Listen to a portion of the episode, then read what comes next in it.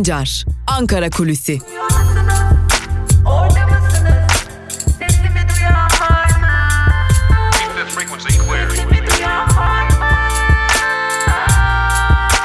Özgürüz Radyo. Özgürüz Radyo. Özgürüz Radyo'dan ve Ankara Kulisi programından merhaba sevgili dinleyenler. Ben Altan Sancar. Hafta içi her gün olduğu gibi bugün de Ankara'nın gündemini aktarmak üzere ve tabii ki konuşulanları, kulislerde konuşulanları aktarmak üzere karşınızdayız. Bugünün elbette ki en önemli gelişmesi Cumhurbaşkanı Erdoğan'ın Rusya'ya düzenleyeceği ziyaret olacak.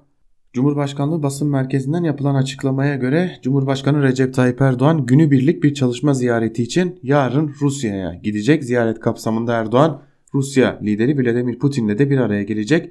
Erdoğan ve Putin'in heyetler arası, arası görüşmelere de başkanlık edeceği bildirilmiş durumda. Erdoğan alanında dünyanın önde gelen etkinliklerinden sayılan MAX 2019 Uluslararası Havacılık ve Uzay Fuarı'nın da açılışına katılacak.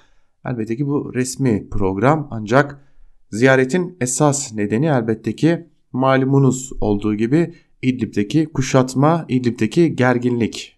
İdlib'de Suriye ordusu Han Şeyhun kasabasını ele geçirmek için bir harekat başlatmıştı ve kasaba ele geçirilmişti. Türkiye'ye ait ve Türk Silahlı Kuvvetleri'nin de bulunduğu 9 nolu gözlem noktası Suriye tarafından kuşatılmış ve ablukaya alınmıştı. Suriye ordusundan gelen açıklamalarda istediğimiz zaman ateş edebilir, istediğimiz zaman vurabiliriz tarzında sözler de yer alıyordu. Elbette ki böylesi bir saldırı şu ana kadar gerçekleşmedi.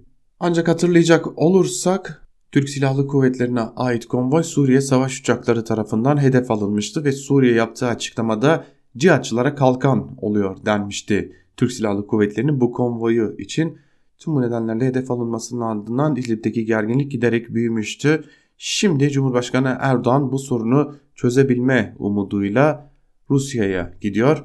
Rusya lideri Vladimir Putin'den randevu alması sorunun çözülebilirliğinin önünü açtığını gösteriyor ancak tam da bu noktada henüz Cumhurbaşkanı Erdoğan gitmeden önce dün Rusya'dan gelen açıklamalar görüşmelerin çetin geçeceğinin işaretçisi gibiydi. Hem Sergey Lavrov yani Rusya Dışişleri Bakanı hem de Beyaz Saray sözcüsü Dimitri Peskov yaptıkları açıklamalarda Suriye'nin operasyonlarının Suriye ordusunun operasyonlarının anlaşmaları bozmadığını, cihatçı terör, teröristlerin yaygınlaşmasını engellemek adına yapıldığını belirtmişti. Tabi açıklamaları tırnak içerisinde aktarmış olalım sizlere. Şimdi Cumhurbaşkanı Erdoğan buradaki görüşmede bir yandan İdlib'deki konuyu ele alacak. Bir yandan da güvenli bölge noktasında anlaşmaya varılmasının ardından İdlib'de ve Rus, Rusya ile artan gerginliğin alt seviyeye çekilmesi için neler yapılabileceğini konuşacak. Tabi İdlib'deki bu gerilim ve İdlib'deki durum Türkiye'nin Suriye'deki en önemli kartlarından biri ve Türkiye bu kartı bu kozu kaybetmek istemiyor. Ancak neler yapılabilir noktası üzerine düşünülüyor. Suriye ordusunun ve Rusya'nın nihai hedefinin İdlib'deki cihatçıları tamamen temizlemek ya da bölgeden çıkarmak olduğu bilinen bir gerçeklik. Peki bunlar nereye yerleştirilecek sorusunun cevabı da belki de güvenli bölgede saklı sevgili dinleyenler. Güvenli bölgenin bu cihatçılara ev sahipliği yapıp yapmayacağını da ilerleyen günlerde görmüş olacağız. Bir karlı alışveriş gerçekleştirilebilecek mi bunu da görmüş olacağız ilerleyen dönemlerde. Evet günün en önemli gelişmesi bu elbette ki biz hala ordudaki istifaları ve orduda yaşanan boşluğu da konuşmaya devam ediyoruz. Türk Silahlı Kuvvetleri'nin operasyonel gücü, karadaki operasyonel gücü zayıfladı mı zayıflamadı mı? Türk Silahlı Kuvvetleri'ndeki orgeneral atanması gereken rütbelere başka rütbelerin yani özellikle de kor generallerin atanması Türk Silahlı Kuvvetleri için ne anlama geliyor? Alt kadrolar boşaltılıyor mu? Orgeneral general rütbesinde artık kimse kalmayacak mı? noktası Türk Silahlı Kuvvetleri açısından ilerleyen günlerde kafa karıştıran konular arasında yer almaya devam edecek. Tabi bir de Cumhurbaşkanı Erdoğan'ın görüyorsunuz fazla tepki gelmedi dediği kayyum meselesi var. Biz uzun zamandır söylüyoruz ki HDP kayyumlarla ilk 3 belediye atanan kayyumlarla kendilerinin tepkilerinin ölçüldüğünü ve bu tepkilerin düşük düzeyde kalması halinde ikinci bir kayyum dalgasının gelebileceğini belirtiyor. Cumhurbaşkanı Erdoğan da bunun sinyalini verdi. tepkiler Cumhurbaşkanı Erdoğan'a göre fazla yüksek değil. Belki de ilerleyen günlerde daha önce de belirttiğimiz gibi HDP'li belediyelere kayyum dalgası gelecek gibi görünüyor. Ancak bu kayyum dalgaları devam ederken akıllarda bir soru işareti var. İmralı'da PKK lideri Abdullah Öcalan ile görüşmeler devam ediyor mu, etmiyor mu sorusu. Yani en azından devlet kanadından devam eden görüşmeler var mı yok mu sorusuna çeşitli kaynaklar görüşmeler devam ediyor. Ancak PKK lideri Abdullah Öcalan ile görüşmelerin hangi düzeyde olduğu ve bu görüşmelerin bir çözüm sürecine evrilip evrilmeyeceği ya da bir çözüm süreci niyetiyle mi yapılıp yapılmadığına dair şu an itibariyle net bilgiler bulunmuyor. Ancak PKK kanadından gelen açıklamaları yine geçtiğimiz haftalarda sizlere aktarmıştık. O kanat da doğrulanmıştı bir takım görüşmeleri ve gücün zayıflatıldıktan sonra bir masa kurulması ihtimalinin söz konusu olabileceği belirtilmişti. Ancak bir kez daha altını çizerek söyleyelim. Kayyum atamalarının gerçekleştirildiği bu dönemde dahi İmralı'da PKK lideri Abdullah Öcalan'la bir takım görüşmelerin gerçekleştirildiğine dair önemli kulis bilgileri, önemli bilgiler yer alıyor sevgili dinleyenler. Gelelim AKP'nin içine. AKP'nin içi adeta bir kazan gibi herhalde kazan gibi kaynamak tabiri tam olarak AKP'nin içi için kullanılabilecek bir tabir. Özellikle son dönemlerde karşılıklı kozların oynandığı, kılıçların çekildiği bir dönemden geçiyoruz Adalet ve Kalkınma Partisi içinde. Adalet ve Kalkınma Partisi daha önce de kopuşlar yaşamıştı ancak bu denli büyük bir kopuşu beklemiyordu ya da bu denli büyük bir kopuş yaşanmamıştı. Çeşitli önemli isimler daha önce AKP'nin kuruluşunda yer alan Abdülletif Şener gibi çeşitli isimler ayrılmıştı Adalet ve Kalkınma Partisi'nden ancak bu kopuşlar bu kadar büyük gündem oluşturmamıştı. Elbette ki dönemi içerisinde tartışılmış, konuşulmuş, gündemde kalmıştı. Fakat Ahmet Davutoğlu, Ali Babacan ve Abdullah Gül isimleri AKP içerisindeki en büyük kopuşlar olarak nitelendirilebilir. Zaten Abdullah Gül Cumhurbaşkanı olduktan ve Cumhurbaşkanlığı dönemi sona erdikten sonra bir daha Adalet ve Kalkınma Partisi'ne üye olmadı. Ali Babacan da geçtiğimiz ay istifa etmişti partisinden. Ahmet Davutoğlu kalmış durumda partisinden istifa etmiyor. Çeşitli kulisler var yine buna ilişkin.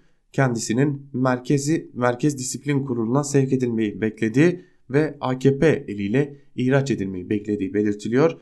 Öte yandan Ahmet Davutoğlu'nun partide kalmasının hala partide ısrarcı olmasının da Cumhurbaşkanı Erdoğan tarafından hain olarak yaftalanmasına karşı önemli bir tedbir olarak da bulundurulduğu belirtiliyor ancak biz artık şundan eminiz ki daha önce birkaç ay öncesine kadar kurulabilir, olabilir, yaşanabilir denilen süreçler artık tam anlamıyla netleşmiş durumda. AKP içerisinden en az iki siyasi partinin kopması, ortaya çıkması bekleniyor ve bu kopuşların sonbahar aylarına denk gelmesi bekleniyor sevgili dinleyenler. Tabi tam da bu noktada Cumhurbaşkanı Erdoğan'ın aklından neler geçiyor sorusu önem kazanıyor. Cumhurbaşkanı Erdoğan'ın aklından neler geçiyor sorusuna dair biraz da spekülasyona varan bilgiler var. Bunlardan ilki Cumhurbaşkanı Erdoğan'ın özellikle Ali Babacan ve Abdullah Gül'ün kuracağı partinin tam anlamıyla örgütlenip tam anlamıyla halkla buluşmasının sağlanmadan önce bir erken genel seçime gitme ihtimali üzerinde durduğu belirtiliyor. Zaten daha önce sıklıkla dile getirilen bir durum söz konusuydu. Mevcut başkanlık rejiminin en az 2 yılda bir bir seçim ile meşruiyetini ortaya koyma çabasının olabileceğini sıklıkla uzmanlar, siyasi bilimciler, siyaset bilimciler dile getiriyordu. Hem başkanlık sisteminin yeniden onaylanmasına dair bir referandum olarak görülebilir erken gelen seçim hem de Ali Babacan ve Abdullah Gül'ün yapacağı hamlenin başa düşürülmesi hedeflenebilir. Elbette ki tarihler de konuşuluyor. 2020 yılının sonu ya da 2021 yılının ortaları erken genel seçim için konuşulan tarihlerin başında geliyor sevgili dinleyenler. Artık Türkiye siyasi partilerce değil seçimlerle yürütülen bir yönetime kavuşmuş durumda diyelim ve Ankara Kulisi'nin ilk bölümünü burada noktalayalım. Gündem yoğun, gündem çok sıcak. Biz bu bilgileri elimizden geldiğince sizlere aktarmaya devam edeceğiz diyelim. İlk bölümü burada noktalayalım. Kısa bir aranın ardından da gazete manşetleri ve günün öne çıkan yazılarının, köşe yazılarının olduğu ikinci bölümle karşınızda olmaya devam edeceğiz. Özgürüz Radyo'dan ayrılmayın.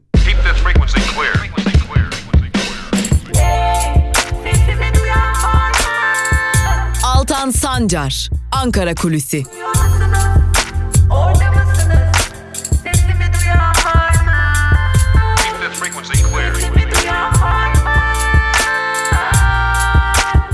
Özgürüz Radyo. Özgürüz Radyo. Ankara Kulisi'nin ikinci bölümüyle tekrar merhaba sevgili dinleyenler. İlk bölümde Ankara'da konuşulanları aktarmıştık. İkinci bölümde ise gazete manşetleri ve günün öne çıkan yorumlarıyla sizlerle olacağız. Ve ilk gazetemiz Yeni Yaşam gazetesi olacak. Yeni Yaşam gazetesinin bugünkü manşetinde İstanbul'un kaderi Diyarbakır'a bağlı sözleri yer alıyor. Ayrıntılar ise şöyle. Karadeniz gezisine çıkan Cumhurbaşkanı Tayyip Erdoğan Trabzon'da konuştu. Kayyuma değinen Cumhurbaşkanı Erdoğan bu örgütün meclisteki uzantılarına en büyük cevapları sandıkta vermeliyiz. İşte biz bu milletin alın teriyle kazandığı paraları Kandil'e gönderenlerden hesap sorduk ve onları görevden aldık mı? Aldık dedi. Seçim sinyali veren Erdoğan kayyuma itiraz eden CHP'ye yüklenerek İstanbul'a kayyum atama tehdidinde bulundu. Trabzon gibi Fatih'in emaneti olan İstanbul'a sahip çıkacağız. Şehrin bölücü örgüt destekçilerine peşkeş çekilmesine mani olacağız dedi. İstanbul'daki yurttaşlar ise AKP'nin kayyum atamasına tepki gösterdi. Maşallah Beyret adlı yurttaş tüm dünya bilsin ki bu hukuksuzluğa karşı çıkacağız. Sizler gidicisiniz kazanan Kürtlerin iradesi olacaktır dedi. Filiz Keskin Güneydoğu'da yapılan mücadeleye ses veren annelerimizi örnek alıp bizim de ses vermemiz gerekir derken Hafit Tunç ise Kürt ve Türk halkı kayyumların karşısında birlik olmalıdır dedi. Seytan Kırmızı da bu ülkenin sosyalist, muhafazakar, inançlı insan- insanlarına sesleniyoruz. Bu darbeye sessiz kalmayın. 23 Haziran'daki gibi birlikte mücadele edelim, edelim dedi diyerek de manşetin ayrıntıları verilmiş. Yeni Yaşam gazetesi İstanbul'dan kayyumlara ilişkin değerlendirmeleri manşetine taşımış bugün.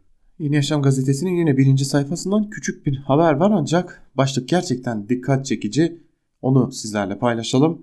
Jeotermal enerji santrali direnişine sert müdahale. Çok fotoğraf çekti, telefonunu kıralım. Manisa Salihli'de JES'e karşı nöbet eylemi başlatan köylülere jandarmanın müdahalesi sert oldu.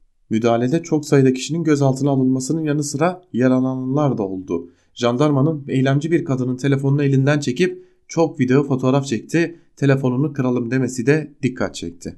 Sanırım bu cümle Mardin'de, Diyarbakır'da bizler kayyum protestolarını takip ederken neden darp edildik, neden gözaltına alındı arkadaşlarımız sorusunun da cevabı oluyor. Ortada kolluk kuvvetlerinin çok ağır bir şekilde müdahaleleri var. Yasal sınırları aşan müdahaleleri var ve bunların kayıt altına alınması bir biçimde engellenmeye çalışılıyor. İşte Manisa'da, Salihli'de bazen köylüler bunları kayıt altına aldığı için darp ediliyor ya da telefonları ellerinden alınıyor. Mardin'de, Diyarbakır'da, Van'da, bazen İstanbul'da, ülkenin birçok yerinde de gazeteciler hukuksuzluğu kayıt altına aldığı için gözaltına alınıyor, tutuklanıyor, aletlerine, çekim aletlerine el konuluyor sevgili dinleyenler. Yeni Yaşam gazetesinin ardından Evrensel Gazetesi'ne geçelim. Evrensel Gazetesi zamlar durmuyor, yoksulluk derinleşiyor, kurular korkutuyor manşetiyle çıkmış bugün. 3 ayrı bölüme ayırmış manşeti ve zamlar durmuyor manşetinin altında şunlar yer alıyor. Son aylarda peş peşe gelen ve vatandaşın cebini yakan zamlara bir yenisi eklendi. Benzine 16 kuruş, motorine ise 11 kuruş zam geldi. 1 Temmuz'da %15 zam yapılan elektriğe de son 3 ayı kapsayacak şekilde 1 Ekim'de zam bekleniyor. Doğalgaza da BOTAŞ'ta biriken zararı nedeniyle kışa girmeden yeni bir zam beklentisi oldukça yüksek. Yoksulluk derinleşiyor başlığının altında ise şunlar yer alıyor. Türkiye İşçi Sendikaları Konfederasyonu 4 kişilik bir ailenin yoksulluk sınırının 6706 lira olduğunu açıkladı. Geçen yıl Ağustos'ta yoksulluk sınırı 5904 liraydı. Geçen yıl 1812 lira olan açlık sınırı da 2059 liraya çıktı. Sendika ayrıca bekar bir çalışanın yaşama maliyetinin aylık 2541 lirayı bularak asgari ücreti aştığını duyurdu.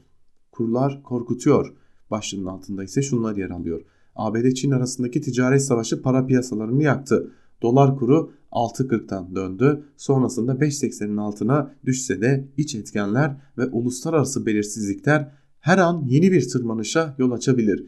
Dünyadaki küresel durgunluğun ne kadar derin çatlaklar yaratacağı muamması sürerken Türkiye'nin kırılganlıklarının fazlalığı riski arttırıyor denmiş bu manşetin ayrıntılarında.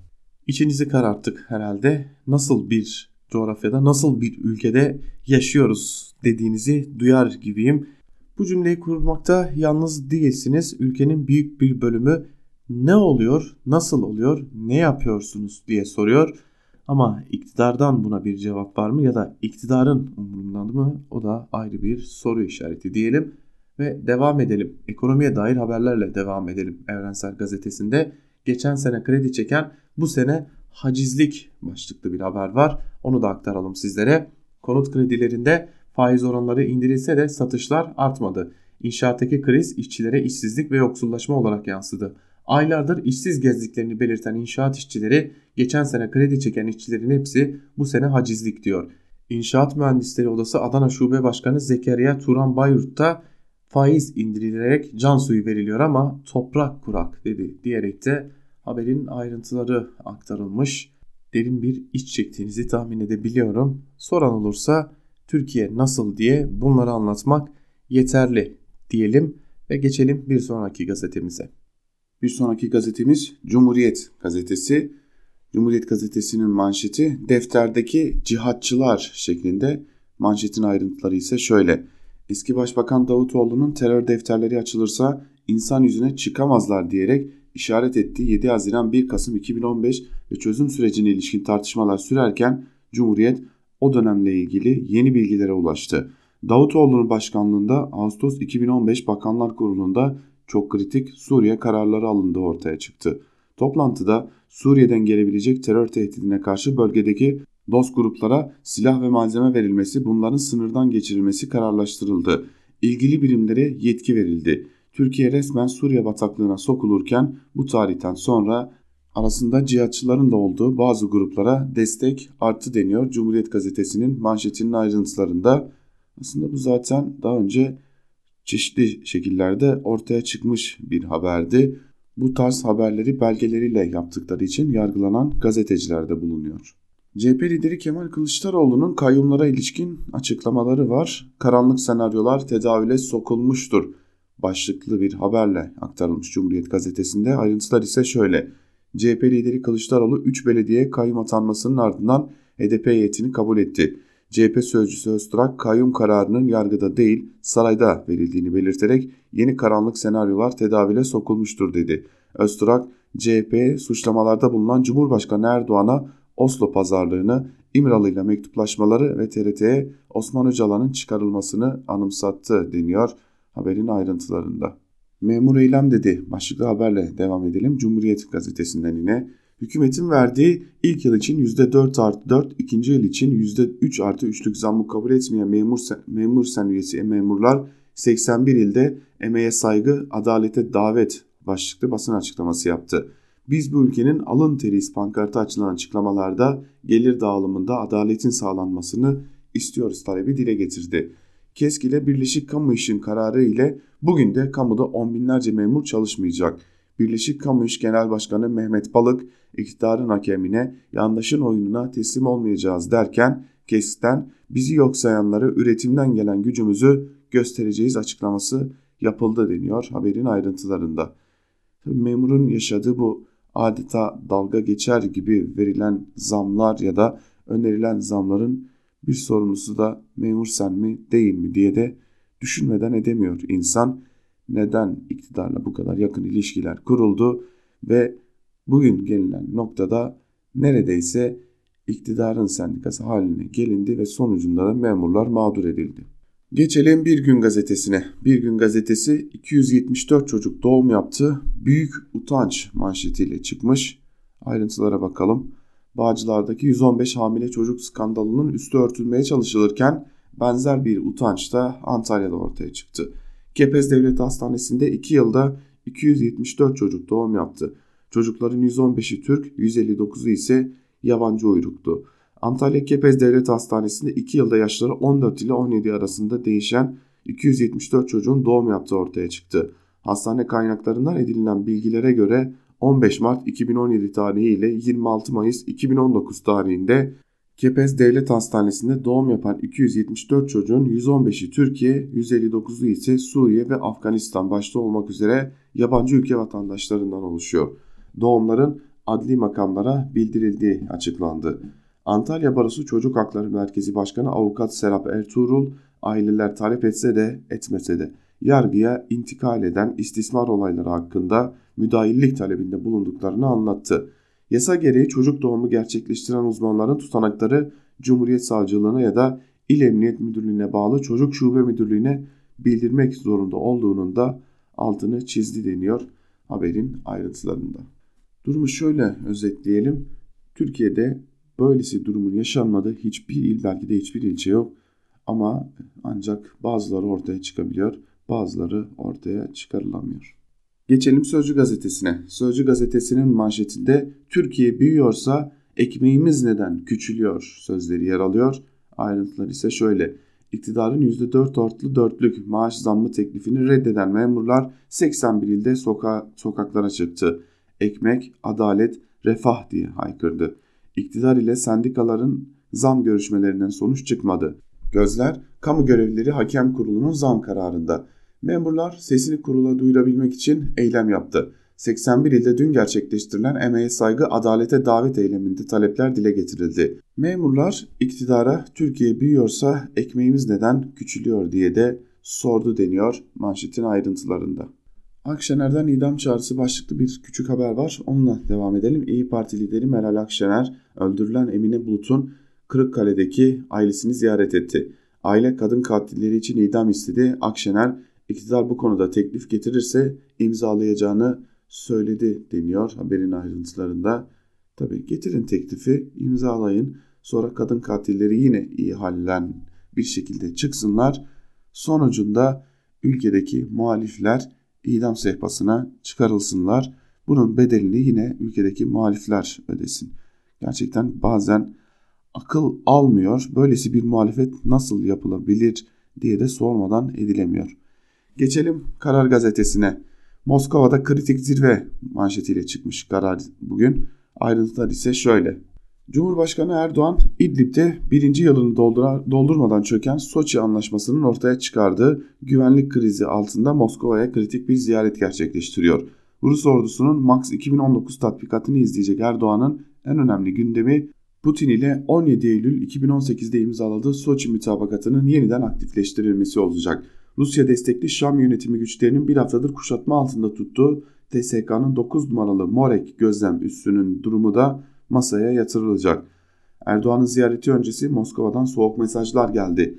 Kremlin sözcüsü Peskov, Putin Türkiye'nin İdlib için endişelerini anlıyor ama kendisi de oradaki terörist unsurların faaliyetlerinden endişe duyuyor derken Rusya Dışişleri Bakanı Lavrov da İdlib bizim ve müttefikimiz, müttefikimizin harekatı Soçi'ye uygun açıklaması yaptı. İki liderin Ukrayna konusunu da ele, alacaklar, ele alacaklarını açıklayan Peskov, Erdoğan'ın F-35'lere alternatif olarak düşünülen Su-35 uçaklarını da inceleyeceğini söyledi deniyor haberin ayrıntılarında. Aslında işte karlı alışveriş bu olabilir. Bir yanda Rusya S-400'lerin ardından bir de Türkiye uçak satabilir. Bunun karşılığında belki de İdlib'deki kuşatma biraz hafifletilebilir.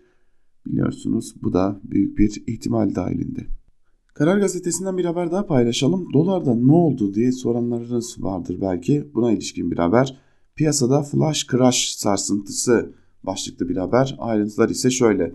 ABD Başkanı Donald Trump'ın Pekin'e ek tarifeler getirmesiyle panikleyen Asya'da fonlar güvenli lim limanlara hücum edince TL gece 6.38'i gördü sabah 5.80'de dengelendi. Ekonomistler darbe alan Türk lirasına olan güvensizlik konusunda uyararak risk görünce otomatik alım satım yapan piyasa algoritmalarının yüksek faiz getirisine karşın ilk kaçtıkları para cinsinin Türk lirası olduğuna dikkat çekiyor.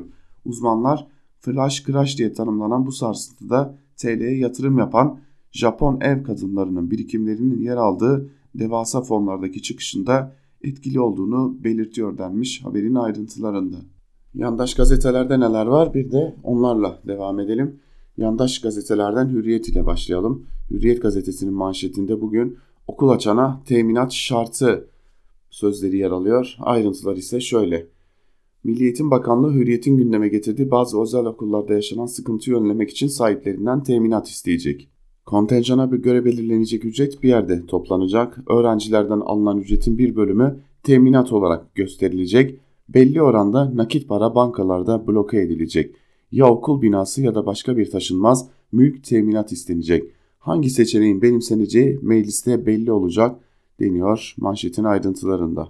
Karadan gireceğiz başlıklı haber ile devam edelim. Cumhurbaşkanı Erdoğan helikopter ve İHA'ların uçuş yaptığı Fırat'ın doğusuna karadan da girileceğini söyledi. Oyalanmaya kalkılırsak kendi planlarımızı hayata geçiririz. Sınırlarımıza yakın yerlerdeki takimatlar imha ediliyor. Çok yakında kara birliklerimizin de bölgeye giriş yapmasını bekliyoruz. Hava ve kara unsurlarımızla sınırlarımızın ötesine geçtiğimizde durumu çok daha yakından görme ve sürecin geleceğini belirleme imkanına kavuşacağız deniyor. Geçelim Milliyet gazetesine. Milliyet gazetesinin manşetinde Türkiye'yi anlıyoruz sözleri yer alıyor. Ayrıntıları aktaralım sonra bu gazeteciliğe söylenecek bir çift laf var. Ayrıntılar şöyle.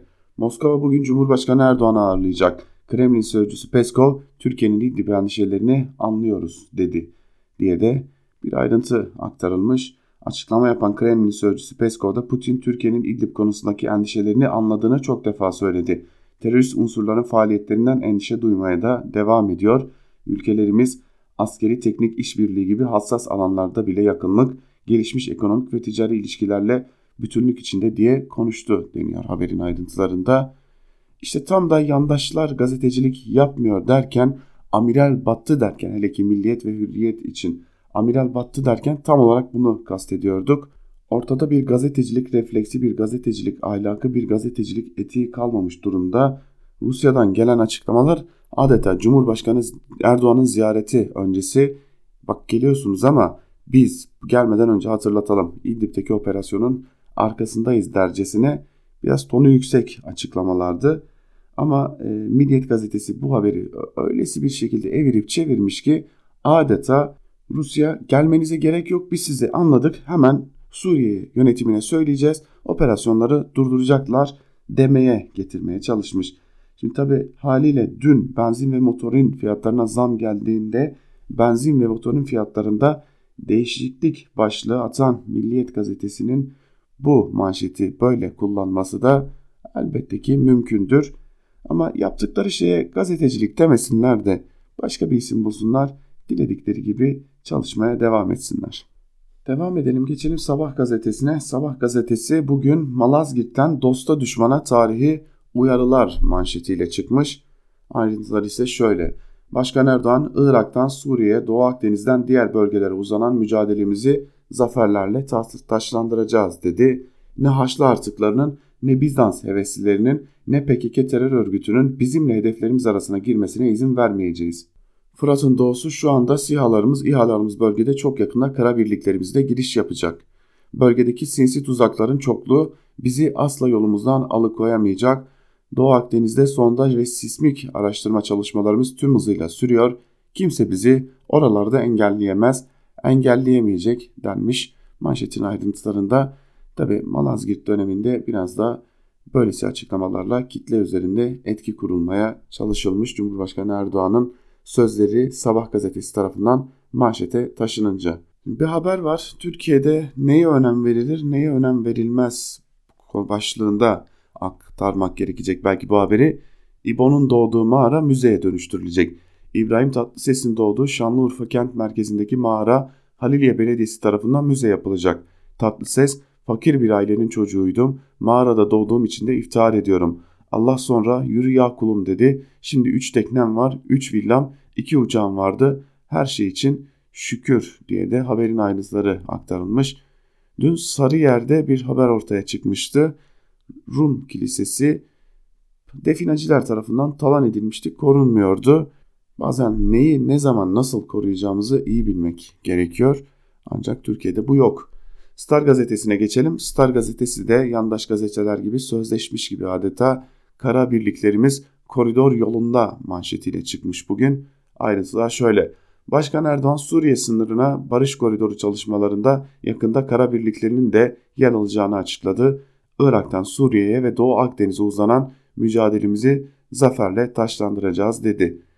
Hani yandaş gazetelerden birinin manşetini okuduktan sonra diğerlerinin manşeti çoğunlukla aynı olduğu için birinin manşetinin ayrıntılarını vermek yetiyor. Bu ayrıntıları da sizlere diğer gazetelerden aktarmıştık. Baktığımızda Türkiye gazetesi de Malazgirt manşetiyle çıkmış. Yine Cumhurbaşkanı Erdoğan'ın o sözleri aktarılmış. Akşam gazetesi kara birlikleri yakında girecek manşetiyle Güneş gazetesi kara birliklerimiz hazır manşetiyle çıkmış. Yeni Şafak gazetesi yine oyalama olursa plan hazır manşetiyle çıkıp Cumhurbaşkanı Erdoğan'ın Malazgirt'te söylediği cümleleri manşetine taşımış. Cumhurbaşkanı Erdoğan Türkiye'nin Fırat'ın doğusu ve Doğu Akdeniz'deki kararlılığını Malazgirt'ten dünyaya duyurdu. İsteğimiz dışında bir yola zorlanır. Oyalanmaya kalkarsak tüm hazırlıklarımız tamamdır. Planlarımızı hayata geçiririz. Doğu Akdeniz'de bir kimse bizi engelleyemez, engelleyemeyecektir deniyor haberin ayrıntılarında. Yeni Şafak gazetesi bugün DHDP ile kayyum konusunda ziyaretler gerçekleştiren CHP'yi ve CHP'leri hedef göstermiş. Yardım ve yataklık başlıklı bir haber kaleme almış ve haberin ayrıntıları şöyle Nurbanu Aras tarafından hedef gösterilmek amacıyla kaleme alınan haberin ayrıntıları şöyle. Görevden alınan HDP'li Ahmet Türk ve Selçuk Mızraklı'yı ziyaret eden CHP'liler kararı protesto etti. Atanan kayyumları tanımadıklarını ima eden Şeker, bizim için seçimle göreve gelen kişilerin seçimle gitmedikçe belediye başkanlarıdır dedi. Demokrasi havası, havarisi kesilen ikili HDP'liler, HDP'lilerle dayanışma çağrısı yaptı deniyor. Nurbanu Aras tarafından kaleme alınan ve hedef gösterme amacıyla kaleme alındığı da çok açık bir şekilde belli olan haberin ayrıntılarında. Ve son olarak Yeni Akit'e geçelim. Tabi yandaş gazetelerin tamamı aynı manşette çıkmıştı. O da benzer bir haberle çıkmış. Alparslan'ın torunları Malazgirt'te manşetiyle çıkmış ve Cumhurbaşkanı Erdoğan'ın Malazgirt'te yaptığı konuşmaları manşetine taşımış ve bir bölümünü şunlara aktarmış. Sultan Alparslan'ın kahpe Bizans'ı yerle bir edip Anadolu'nun kapılarını Türklere açtı. Şanlı Malazgirt'in 948. yıl dönümü muhteşem şölenlerle kutlanıyor. Malazgirt ve Ahlat'taki etkinliklere koşan yüz binlerce vatandaşa hitap eden Cumhurbaşkanı Erdoğan birlik, beraberlik, diriliş mesajları verirken MHP ve Birlik, Büyük Birlik Partisi'nin yer aldığı kutlamalara CHP, HDP ve İyi Partili yöneticilerin katılmaması dikkat çekti deniyor haberin ayrıntılarında. Ama bir şekilde son cümlede de olsa Yeni Akit hedef göstermeyi başarıyor. Günün hedef gösterilenler köşesinde ne var derseniz Akit bugün iki yeri hedef göstermiş. Biri tabii ki yine İstanbul Sözleşmesi aile suikasttir başlığıyla hazırlanan bir haber. Kadın cinayetlerine rağmen utanmayan, kızarmayan, yüzü yere eğilmeyen bu Akit gazetesi bugün de İstanbul Sözleşmesi'ni hedef almış yine. Eski eşi tarafından öldürülen Emine Bulut cinayetini istismar aracına dönüştürerek süresiz nafakayı savunan 6284 sayılı yasayı kutsayan çocuk hacizine sahip çıkan ve İstanbul Sözleşmesi, Sözleşmesi yaşatır sloganıyla algı peşinde koşan feministlere hukukçular ile uzmanlardan tepki geldi deniyor ve e, kendine hukukçu diyen veya uzman diyen iki kadınla görüşülmüş. Tabi biz onlara bir şey demiyoruz ama İstanbul Sözleşmesi'ne bir kadının karşı çıkması kadar kötü bir durum yoktur herhalde. Neden karşı çıkılır anlamıyorum ama bir diğer habere geçelim biz. Milli odalardan kayyuma destek başlıklı bir haber var. Şimdi bu haberi okuyalım ardından ne demek istediklerini aktaralım. Her fırsatta Türkiye'nin milli manevi değerlerine karşı tavır takınan TUMOP, Türk Tabipler Birliği, DİSK, KES gibi oda ve sendikalar kayyum atamalarını eleştirirken sağduyulu milli odalardan kayyumlara destek, karan, destek karanlık odaklara tepki geldi. Orman Mühendisleri Odası Genel Başkanı Hasan Türk Yılmaz, belediye imkanlarının teröre peşkeş çekilmesine göz yummamak devletin asli görevidir dedi. Şimdi böyle bir manşet çıktığında Türkiye kaç yılında zararlı ve yararlı cemiyetler mi var diye akıllara geliyor. İşte zararlı cemiyetler, yararlı cemiyetler ne diye baktığımızda TUMOP, Türk Tabipler Birliği, KESK, DİSK herhalde zararlı cemiyetler içinde yer alıyor gibi bir ortam yaratılmış Akit gazetesi tarafından. Akit gazetesi gazetecilik dışında her şeyi yapıyor ve yargı bu duruma dur demiyor, düşünce özgürlüğü olarak değerlendiriyor. Siz onlara eleştirdiğinizde ise bir anda kendinizi hakim karşısında bulabiliyorsunuz diyelim ve gazete manşetlerini burada noktalayalım. Günün öne çıkan yorumlarında neler var? Hep birlikte bir de onlara göz atalım. İlk köşe yazımız artı gerçekten Celal Başlangıç'a ait kayyumların kuyumcu fethettiği bir medeniyet başlıklı bir yazı kaleme almış ve bir bölümünde şunları aktarıyor. Kuyumlar camekanın üzerine serilmiş, bakanlar tek tek kendilerine hediye edilecek kuyumu seçiyorlar. Yukarıdaki çok görgüsüz bir cümle oldu ama ne yazık ki gerçek. Bu fotoğraflar kuyumcunun sosyal medya hesabından çıktı. İnsan kendisine alınacak bir hediyeyi kendisi bizzat kuyumcuya gidip seçmez. Hele o belediyenin bedelini seçilmiş belediye başkanının yerine atanmış bir kayyum belediyenin kasasından ödeyecekse bırakın seçmeyi kabul bile etmez. Ne yazık ki hediyeler alınmış, faturalar kesilmiş. Cumhurbaşkanından başbakanına, bakanlarına kadar kente gelen her kabine üyesine seçilen tek bir kuyumcudan yüz binlerce liralık hediyelik eşya alınmış. Milyonlarca liralık lüks araç kiralanmış, binlerce kişilik ziyafetler verilmiş. Hatta yüz binlerce liralık kuru yemiş bile ikram edilmiş. Tam bir yağma Hasan'ın böreğine çevrilmiş Mardin Belediyesi. Kayyum atanan Diyarbakır, Mardin ve Van belediyeleri de durumdan farklı değil. Mardin'de Ahmet Türk'ün, Diyarbakır'da Adnan Selçuk Mızraklı'nın, Van'da Bediye Özgökçe Ertan'ın yerlerine kayyum atandığında saray medyası hepsinin fotoğraflarını manşetten verip altlarına tek tek suçlarını yazmıştı. Bu suçlardan birinde bile insan kendini bir anda demir parmaklıklarının arkasında bulur. Ama 3 seçilme, seçilmiş belediye başkanı da dışarıda. Çünkü haklarında kesinleşmiş tek bir mahkeme kararı yok. Dosyaların içi bomboş, tek kanıt bile yok. Erdoğan adım adım ülkedeki tüm demokrasi kırıntılarını ortadan kaldırmaya büyük bir hızla sürdürüyor. Kendine biat etmeyen herkesi, bütün yapıları, bütün kurumları büyük bir hırsla etkisizleştirmeye hatta ortadan kaldırmaya çalışıyor. Malazgirt Savaşı'nın yıl dönümü nedeniyle yapılan etkinlikte 2071 vizyonunu anlatıyordu. Bizim medeniyetimiz bir fetih medeniyetidir. El hak, doğru. Seçilmiş belediye başkanlarının belediyeleri fethedilerek yerlerine atanan kayyumların kuyumları, araç kiralama şirketlerini, restoranları, baklavacıları, kuru yemişçileri fethettiği bir medeniyet demiş Celal başlangıçta yazısının bir bölümünde. Bu konuyu bugün Ahmet Hakan da köşesine taşımış. Süleyman Soylu ile İçişleri Bakanı Süleyman Soylu ile konuştuğunu belirtiyor. Süleyman Soylu'ya sordum. O pahalı hediyeyi aldınız mı? Başlıklı bir yazı kaleme almış ve bir bölümünde şunları aktarıyor. İçişleri Bakanı Süleyman Soylu ile ilgili Mardin'de kayyum döneminde pahalı hediye aldığına dair iddialar var. Bu iddialarla ilgili olarak Süleyman Soylu ile, ile klasik bir model röportaj yaptım. Sordum cevapladı, sordum cevapladı. Olduğu gibi yayınlıyorum. Mardin'de bir gümüşçü sizin adınıza bir fatura kesmiş. Mardin'deki kayyum da bu faturayı belediye bütçesinden ödemiş. Yaklaşık 40 bin liralık bir fatura. Kayyum belediyesi size böyle pahalı bir hediye verdi mi?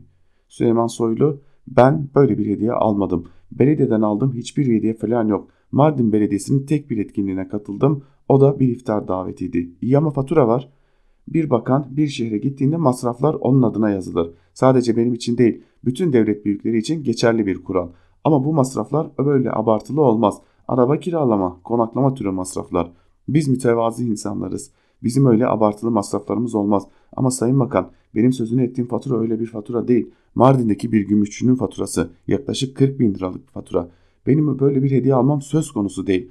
O konunun araştırılması için denetleme talimatı verdim. Neymiş bakalım o fatura. Benim bildiğim tek bir şey var. Ben hediye falan almadım, almam. Allah muhafaza. Asla böyle bir şey söz konusu değil. Sizin adınıza fatura kestiren kayyum mudur? Onun araştırılması için talimat verdim. Özellikle Mardin Belediyesi ile ilgili özel bir teftiş çıkardım. Adımlarımızı ölçülü atmak zorundayız. Eksikliğimiz devleti ve milleti incitir. Görevimiz hata kabul etmez. Kimsenin ağzını sulandıramayız. Bir de şu var. Bir fotoğraf dolaşıyor ortalıkta. Adınıza fatura kesen gümüşçüye gitmişsiniz. O fotoğrafı işte Süleyman Soylu'nun hediye seçerken görüntüsü diye yayanlar var. Buna ne diyeceksiniz? Bu tam bir ahlaksızlık, alçaklık. Biz orada esnaf ziyaretleri yapıyoruz. Esnaf bize tesbih gösteriyor. Bakın bizim böyle tesbihlerimiz var diye. Almışlar bu fotoğrafı kullanıyorlar. Bu şu demek. Demek fena acıtmışız. Kaşıyıp duruyorlar. Kaşısınlar bakalım.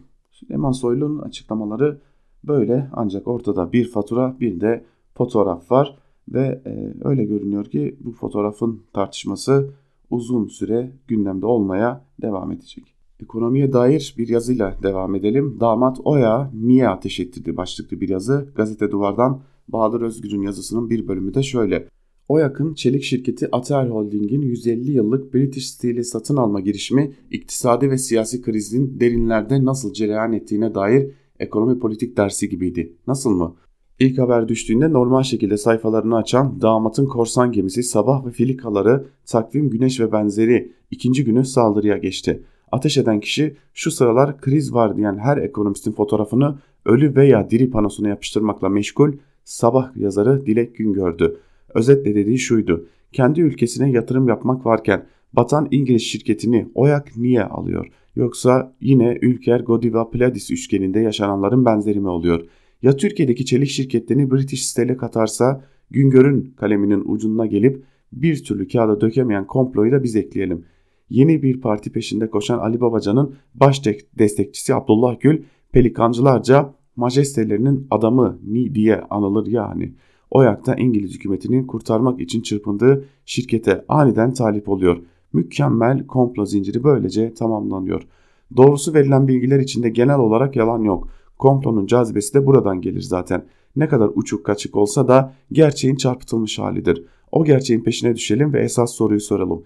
Yerli ve milli göklere çıkarılan, çıkaran, hayali uçak, tank, otomobille gurur duyan ve hatta Rus füzesinin milli servet ilan eden iktidar cenahı ne diye yerli ve milli bir şirketin İngiliz malına çökmesinden rahatsız.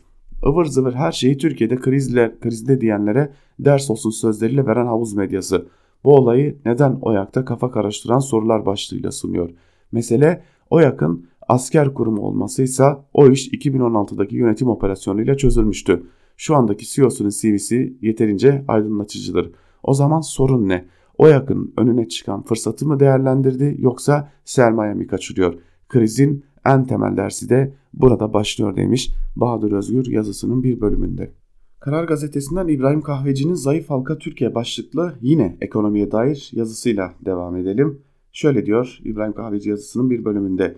Dün gece öncü mü yoksa artçı mı bilemediğimiz bir ekonomik deprem yaşadık. Gece saatleri olduğundan pek fazla hissedilmedi. Ama önemsizleşmenin asıl nedeni sabah piyasalar açıldığında aşırılığın çoktan gitmiş olmasıydı. Gelişmelere bakıldığında yine Japon ev kadınlarının başımıza çorap ördüğünü söyleyebiliriz.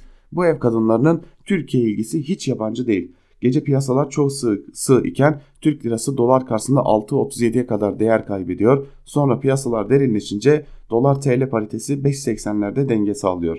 Eğer ekonomide sorun yok, müjdeler geliyor ve gelmeye devam edecek mantığıyla bakıyorsanız gerçekten ama gerçekten hiç sorun yok. Mesela mevsim etkilerinden arındırılmış işsizlik oranı %14 ile 2009 büyük küresel krizinin bile üzerine çıkmış ama siz sorun yok diyorsanız sorun yoktur. Kur gece çıkmış ama sabah inmiş ise yine sorun yoktur. İyi ama bu kadar mı? Yani hiç ders almayacak mıyız?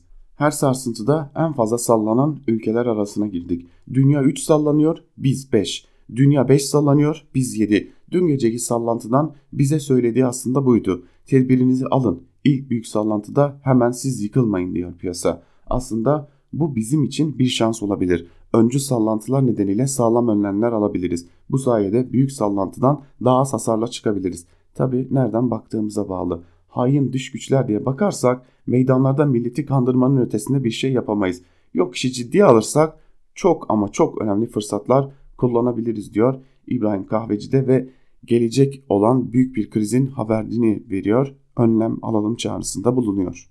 Sabah gazetesinden Hilal Kaplan bugün Ahmet Davutoğlu'nu hedefe almış. Biliyorsunuz pelikancı olarak anılıyor zaten Hilal Kaplan ve Sabah gazetesi. Konuşun ki büyük resim netleşsin başlıklı bir yazı kaleme almış ve bir bölümde şunları aktarıyor. Malumunuz Davutoğlu başbakanlık görevini bıraktıktan sonra Başkan Erdoğan'a ve AKP bağlılığını tekrar ter tekrar izhar eden açıklamalarda bulunmuştu. Ancak siyasi ikbal noktasında ışık görmeyenin gözünü hırs bürüyor. Bu sefer de parti kurma hazırlıklarına başladı. Fakat hızını alamayıp kendisiyle çelişmek bahsına art arda fecaat açıklamalarını sürdürüyor. Sözde siyasete ahlak getireceğini iddia eden bu şahıs FETÖ'nün Fuat Avni karakteriyle yarışırcasına şöyle demiş. Terörle mücadele konusunda defterler açılırsa birçok insan insan yüzüne çıkamaz. Bugün insan yüzüne çıkamazlar açık söylüyorum. Neden mi? Gelin hafızanızı bir yoklayın. İleride bir gün Türkiye Cumhuriyeti tarihi yazıldığı zaman en kritik dönemlerden biri olan 7 Haziran 1 Kasım arasındaki dönem olacaktır. Kayyum atamalarına Abdullah Gül ile birlikte aynı saat aynı dakikada tweet atarak karşı çıkan eski başbakan FETÖ tutuklusu Baransu'nun turbun büyüğü heybede sözünü andırırcasına tehdit etmiş. Böyle diyen kişi bir de eski başbakan olunca bizde de konuşmazsan adam değilsin demek kalıyor. Zira bu söz üzerine tüm PKK'li ve FETÖ'cü hesaplar coştu. Çözüm sürecini Erdoğan bozdurdu ile başlayıp Urfa'da uykusunda infaz edilen polisleri Erdoğan öldürttüğüye kadar varan saçmalıklarını boca ettiler. Herkesin yüzü kösele olmuş. İsteyen güvenli evinden gün yüzüne, de çıkabiliyor. O halde hatırlatayım 7 Haziran 1 Kasım arasında Davutoğlu AKP ile koalisyona, koalisyon yapar mısınız diye sormak için HDP'yi bizzat ziyaret etmişti. Üstelik HDP'nin o zamanki lideri partisi 7 Haziran'da %13 oy alınca zafer sarhoşluğuyla Erdoğan için asmayacağız, yargılayacağız demişti. Yine hatırlatayım 1 Kasım'daki seçim zaferi öncesi Hendek terörüyle mücadelede yol alınmaya başlanmıştı. Bu süreçte Davutoğlu ne yaptı? Milletvekilliği dokunulmazlığı hakkındaki görüşmeleri için iki kurmayını HDP'ye yolladı. Sayın Davutoğlu lütfen konuşun. Konuşun ki büyük resim netleşsin. Konuşun ki siz görevi bıraktıktan bir ay sonra neden darbe olduğunu herkes dahi anlasın diye bir yazı kaleme almış Hilal Kaplan. Tabi söz konusu Hilal Kaplan olunca yazısının ardından söyleyecek söz de kalmıyor. Hilal Kaplan'ın bu tarzına alışkınız diyelim. Ve son olarak Habertürk'ten Muharrem Sarıkaya'nın Babacan'ın amacında Erdoğan'ı yıkmak yok başlıklı yazısının bir bölümünü sizlere aktaralım Habertürk gazetesinden. Parti kurma çalışmasını sürdüren Abdullah Gül desteğindeki Ali Babacan ve ekibi diğer parti çalışmasında bulunan Ahmet Davutoğlu kadar kendini görünür kılmıyor. Belki bunda Davutoğlu'nun genel başkanlığı döneminde vilayetlerde oluşturduğu görevden düşürüldükten sonra da açıkta kalmış bir kenarda bekleyen teşkilat kadrosunun bulunmasının avantajı var. Nereye gitse sonuçta kendisini karşılayan veya konuşması için kitle ve zemin hazırlayan önemli bir gücü elinde tutuyor. Babacan için bunu söylemek şu aşamada çok da kolay gözükmüyor. Çünkü var olan kadro yerine yeni bir ekip oluşturup kadro hareketi olarak sahaya çıkmak istiyor. Onun için de tek kaynakta örneğin ağırlığını AKP'den gelenlerin oluşturduğu isimler yerine Turgut Özal'ın ANAP'ı kurma dönemindekine benzer bir süreci çalıştırmayı arzuluyor. Aktarıldıklarına göre şu an var olan çekirdek ekip hem partileşme süreçlerine destek verecek hem de parti manifestosunun yazımına katkı sağlayacak yol arkadaşlarının oluşumunda ilk ilkeye, iki ilkeye dikkat ediyor. Dürüstlük ve liyakat.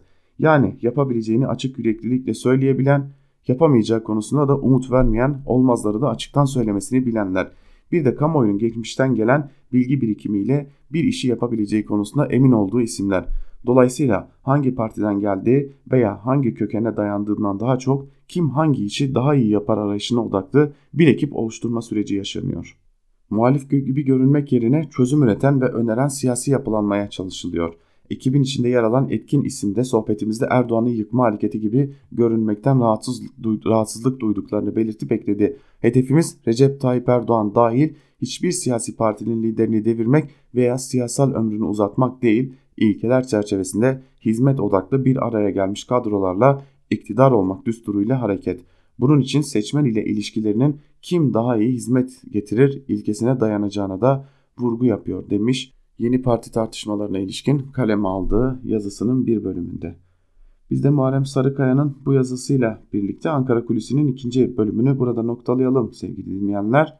Ancak bitirmeden bir hatırlatmada bulunalım. Özgür Radyo'nun tüm içeriklerine çok daha hızlı ve kolay şekilde erişmek için Google Play Store'dan ve App Store'dan uygulamalarımızı indirebilirsiniz. Yapmanız gereken tek şey Google Play Store'a ya da App Store'a girerek Özgürüz Radyo yazmanız. Böylelikle yayın akışlarını da bulabileceğiniz uygulamamızı telefonunuza indirebilir ve dilediğiniz her yerde tüm programlarımıza, haber bültenlerimize çok daha hızlı bir şekilde ulaşabilirsiniz. Ve tabi bir de Özgürüz Radyo için bir destek çağrımız olacak. Özgürüz Radyo 6 aya yakın bir süredir yola çıkmış durumda ve Türkiye'nin birçok yerinden birçok toplumsal olayı, birçok gelişmeyi, Ankara kulislerini ve konuşulmayanları konuşmayı devam ediyor sevgili dinleyenler. Ancak daha geniş bir ekiple, daha geniş bir kadroyla yola devam edebilmemiz için sizlerin desteğine ihtiyacımız var. Özgürüz Radyo'nun internet sitesinde bulunan bağış bölümüne girerek buradan bizleri destekleyebilirsiniz. Bağış bölümüne girerek tüm seçeneklere göz atabilir ve bu seçeneklerden sizlere uygun olanları seçerek Özgürüz Radyo'nun yoluna devam etmesi için daha geniş bir kadroda yoluna devam etmesi için bizlere katkı sunabilirsiniz diyelim. Programımızı burada kapatırken ayrıca son bir hatırlatmada bulunalım. Bugün saat 18 haber bültenimizin hemen ardından Zübeyde Sarı'nın hazırlayıp sunduğu Mercek programı Özgürüz Radyo'da sizlerle olacak. Zübeyde Sarı hafta içi her gün Mercek programında gündemdeki bir konuyu mercek altına alıp uzmanlarıyla birlikte sizler için değerlendiriyor. Ve tabi bugün aynı zamanda bizim hemen ardımızdan Can Dündar ile Özgür Yorum sizlerle olacak. Saat 19'da Gümüş Perde programı sizlerle olacak. Saat 20'de ise Kavel Alparslan'la müzik ve tarih programı siz değerli dinleyicilerimizle buluşacak diyelim. Ve Ankara kulisini burada noktalayalım. Günün ilerleyen saatlerinde saat başlarında Özgür Haber bültenleriyle karşınızda olmaya devam edeceğiz. Özgürüz Radyo'dan ayrılmayın. Şimdilik hoşçakalın.